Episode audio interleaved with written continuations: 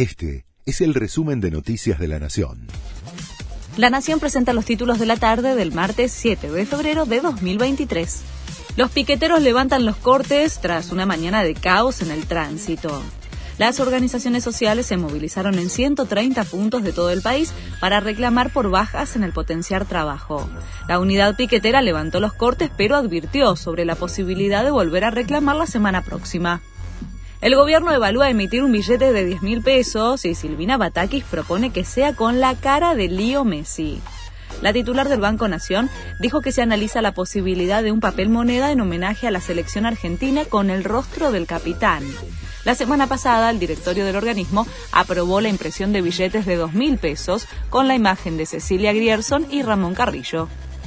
Llega el FMI para discutir la cuarta revisión del acuerdo. El organismo reconoció que los debates técnicos ya comenzaron y esperan una visita de las autoridades argentinas a Washington hacia fin de mes. Luego el caso será tratado por el directorio ejecutivo y si lo aprueba desembolsará unos 5.400 millones de dólares una beba recién nacida, la única sobreviviente de su familia tras el terremoto. Según un médico, habría nacido siete horas después del sismo en Ginderes, una localidad siria cerca de la frontera con Turquía. Estaba unida por el cordón umbilical a su madre fallecida por el derrumbe del edificio donde vivían.